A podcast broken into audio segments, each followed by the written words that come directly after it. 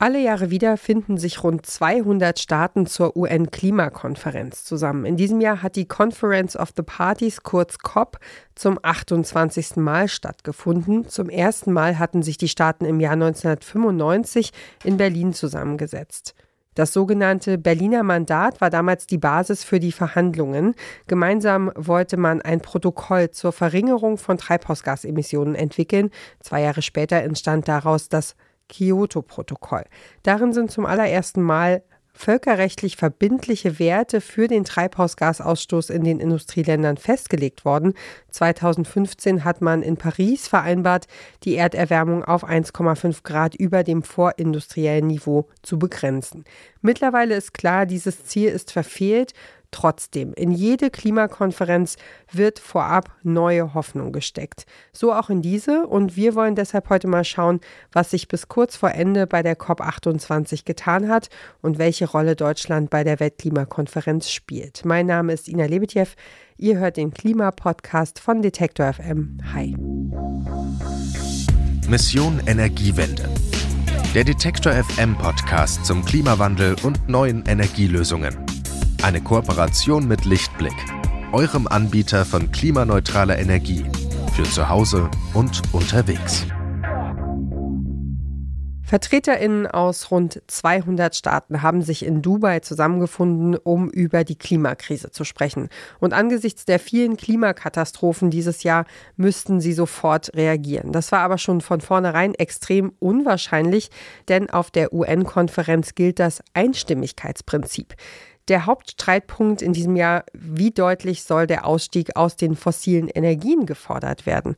Ob und wie die Nationen in dieser Frage auf der Konferenz weitergekommen sind, das weiß meine Kollegin Julia Segers. Hallo Julia.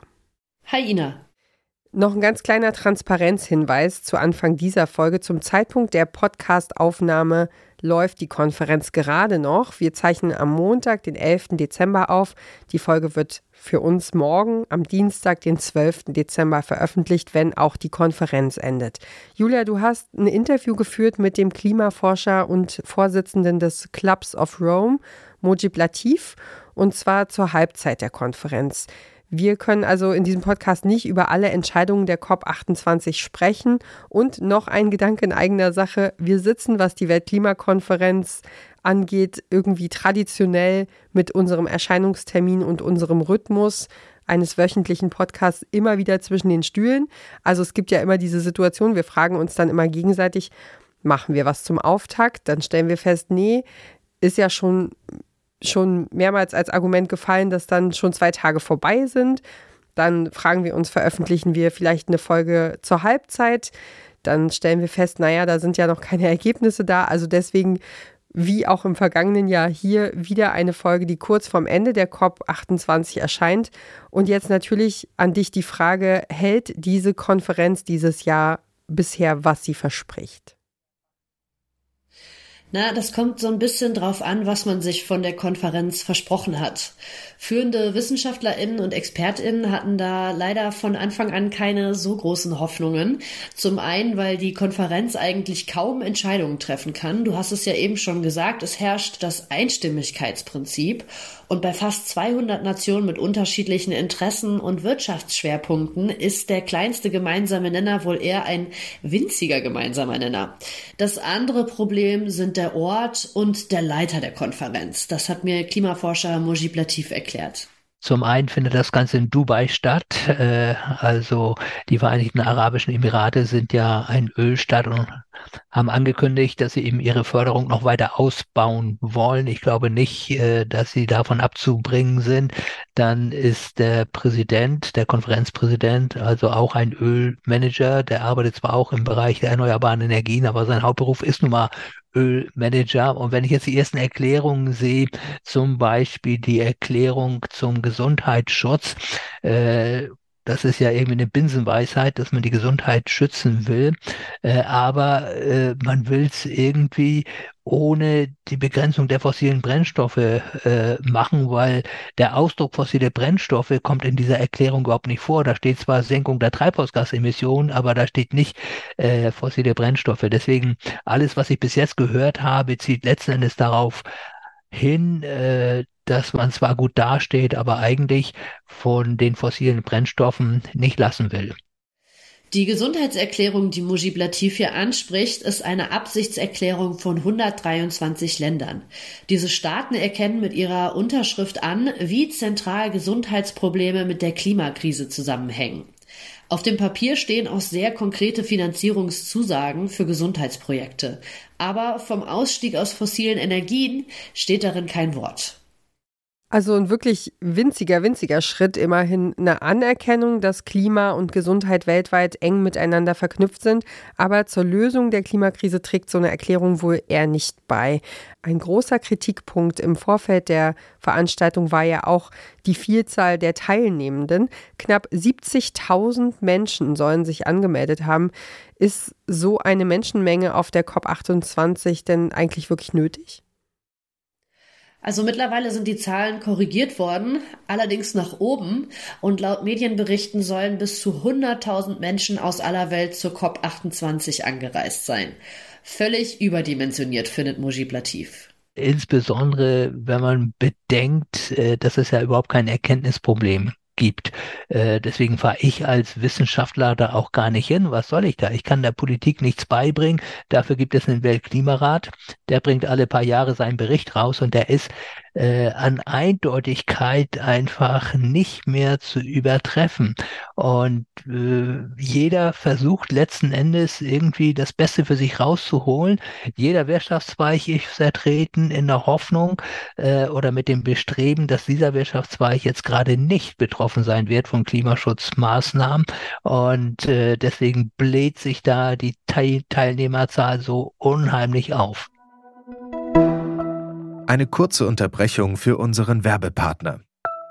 Euer Laptop läuft mit 100% Ökostrom, eure Heizung mit klimaneutraler Wärme, in der Garage lädt euer Auto und auf dem Dach erzeugt ihr euren eigenen Solarstrom. Klingt nach Zukunftsmusik, ist aber jetzt schon leicht zu haben. Bei Lichtblick bekommt ihr alles, was ihr für einen klimaneutralen Lebensstil braucht. Jetzt einfach wechseln zu Deutschlands größtem Ökostromanbieter.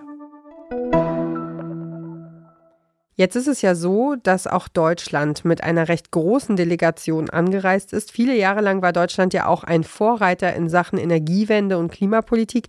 Wie ist das heute? Sind wir als Land Ende 2023 immer noch so ein wichtiger Player im internationalen Klimadiskurs? Ja, schon, denn Deutschland ist natürlich auch eine große Industrienation mit ehrgeizigen Klimazielen. Aber die muss man natürlich auch erreichen können und daran hapert es momentan noch. Außerdem hat das Urteil des Bundesverfassungsgerichts zum Klima- und Transformationsfonds nicht gerade die beste Starthilfe zur COP28 gegeben. Das Geld aus dem Fonds sollte ja für Klimaprojekte eingesetzt werden. Das fehlt jetzt allerdings. Trotzdem, Deutschlands Rolle darf bei dem Klimagipfel in Dubai nicht unterschätzt werden. Deutschland ist schon wichtig. Das sollte man gerade hier in Deutschland äh, nicht unterbewerten. Die Welt guckt auf Deutschland und ich möchte einfach zwei Zahlen nennen, die das nochmal verdeutlichen. Seit 1990 ist der weltweite Ausstoß von CO2 förmlich explodiert. Er ist um 60 Prozent gestiegen. Bei uns in Deutschland um ungefähr 40 Prozent gesunken. Das heißt, trotz aller Defizite, die wir durchaus haben und die ich auch immer wieder anprangere, äh, gehören wir in gewisser Weise immer noch zu den Guten. Das will ich auch ausdrücklich sagen. Äh, denn viele Länder äh, und gerade die bevölkerungsreichsten Länder, China und auch jetzt Indien als bevölkerungsreichstes Land haben ihren Ausstoß äh, im letzten Jahr nochmal massiv erhöht. China um ungefähr vier Prozent, Indien um acht Prozent und Indien ist eigentlich noch sehr weit unten, was den Ausstoß angeht, insbesondere was den Pro-Kopf-Ausstoß angeht. Und das sind keine guten Vorzeichen. Umso wichtiger ist es, dass es einige Länder gibt, die wirklich vorangehen. Und meine Hoffnung wäre, dass jetzt bei den Verhandlungen zum Haushalt 24 äh, jetzt nicht irgendwie der Klimaschutz unter die Räder kommt. Ob Deutschland also auch beim nächsten Klimagipfel mit gutem Beispiel vorangehen kann, das liegt auch am Haushalt für 2024. und daran, wie viel Geld für die Umsetzung von Klimaschutzprojekten ausgegeben werden darf.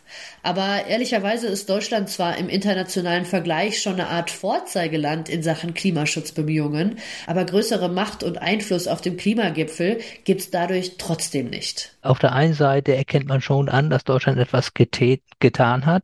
Äh, man ist auch gespannt darauf, wie es in Deutschland weitergeht. Äh, und man sieht eben auch, dass Deutschland technologisch doch einiges geleistet hat, nämlich äh, mit dem Erneuerbaren Energiengesetz 2000 äh, praktisch im Alleingang die erneuerbaren Energien bezahlbar gemacht haben. Und dieses Erneuerbare Energiengesetz ist in ganz, ganz vielen Ländern kopiert worden. Also insofern, trotz äh, der geringen Emissionen, die Deutschland hat, weltweit betrachtet, kann Deutschland trotzdem einen äh, wichtigen Beitrag leisten zum globalen globalen Klimaschutz. Das sollte man nicht vergessen.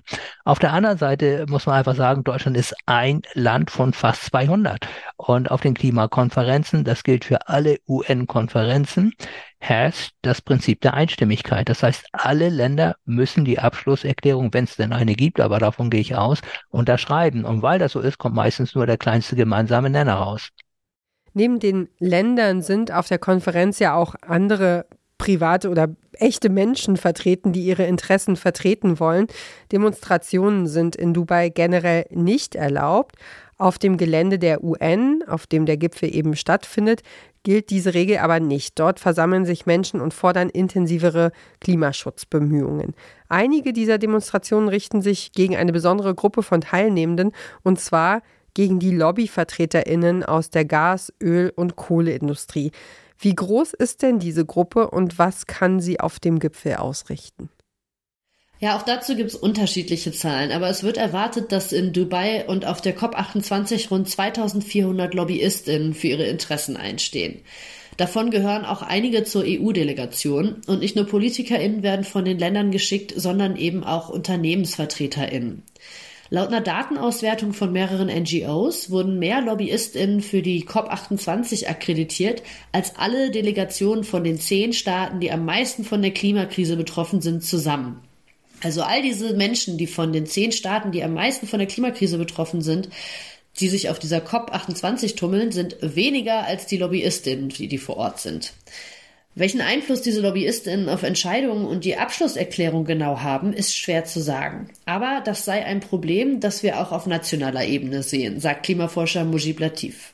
Das liegt unter anderem auch daran, ich will jetzt niemandem zu nahe treten, aber äh, dass Spitzenpolitiker und Spitzenpolitikerinnen nach ihrer Amtszeit äh, direkt äh, Lobbyisten werden, zum Beispiel für die Energiewirtschaft. Da gibt es also ganz, ganz viele Beispiele, die man sich auch im Netz angucken kann. Das ist ja auch äh, veröffentlicht. Und das sind keine äh, fairen Bedingungen, finde ich. Auf der einen Seite ist das Klima, äh, ist die Umwelt, die eigentlich jetzt nicht solch starke Lobbyisten hat. Ich meine, wir Wissenschaftler haben ja eigentlich keine Macht. Äh, wir haben nur unsere Glaubwürdigkeit. Das ist unsere einzige Währung, die wir haben. Aber Macht haben tatsächlich äh, die großen Konzerne und äh, die haben in der Vergangenheit immer wieder auch Schmutzkampagnen gefahren gegen die Wissenschaft. Das muss man so deutlich sagen, um sozusagen die Wissenschaft in Misskredit zu bringen. Und die sehen damit Zweifel. Das hat übrigens auch der Konferenzpräsident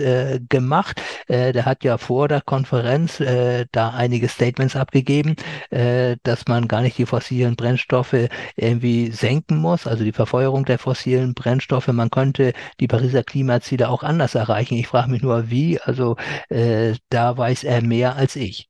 Ja, also ehrlich gesagt klingt es für mich alles ganz schön ernüchternd, wenn man das so anhört, dann muss man sich ja schon fast fragen, ob so eine Klimakonferenz überhaupt noch zeitgemäß ist oder ob es für den globalen Klimaschutz doch andere Formate geben muss, oder? Dass es das richtige Format ist, daran zweifelt auch Mojib Latif. Aber eine Daseinsberechtigung hat die Weltklimakonferenz trotzdem, sagt er.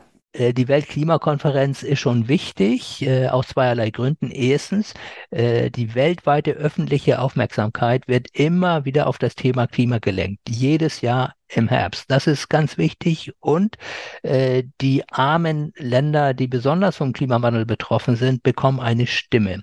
Und sonst werden die nämlich überhaupt nicht gehört. Äh, das sind sozusagen die positiven Aspekte.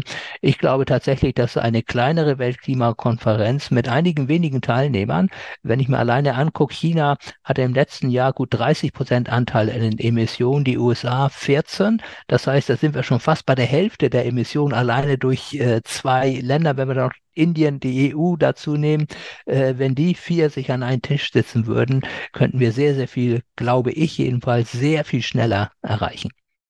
Also, die Klimakonferenz ist schon irgendwie wichtig für die Aufmerksamkeit auf das Thema, aber der Ausweg aus der Klimakrise ist sie wahrscheinlich oder ich glaube, man kann schon fast sagen, offensichtlich leider nicht. Und was genau die 28. Klimakonferenz der UN in ihrer Abschlusserklärung entschieden hat, das hört ihr bei unseren Kolleginnen in unserem täglichen Hintergrund-Podcast zurück zum Thema. Und ich sage erstmal vielen Dank für deine Recherche und deine Zeit, Julia. Gerne, danke für die Einladung. Das war's für heute hier beim Klima-Podcast von Detektor FM. Die Redaktion für diese Folge hatte Julia Segers. Sie hat mit dem Klimaforscher Mujib Latif gesprochen. Er ist auch Vorsitzender des Club of Rome. Wenn euch unser Klimapodcast gefällt, dann folgt uns gern auf der Podcast-Plattform eures Vertrauens und lasst uns eine Bewertung da. Das hilft dabei, dass unser Klimapodcast mehr Leute erreicht, die sich für diese Themen hier interessieren könnten. Und noch wichtiger ist natürlich weitersagen. Kommende Woche ist hier ein Mensch zu Gast, dessen zweites Zuhause der Wald ist. Deutschlands bekanntester Förster Peter Wohleben nämlich. Mit ihm spreche ich über menschliche Instinkte und das Zusammenleben mit der Natur. Für diese Woche sage ich auf jeden Fall ganz lieben Dank fürs Zuhören und ich hoffe, ihr seid auch beim nächsten Mal wieder dabei. Ich bin Ina Lebetjew. Macht's gut. Tschüss, bis bald. Mission Energiewende. Der Detektor FM Podcast zum Klimawandel und neuen Energielösungen. Eine Kooperation mit Lichtblick, eurem Anbieter von klimaneutraler Energie für zu Hause und unterwegs.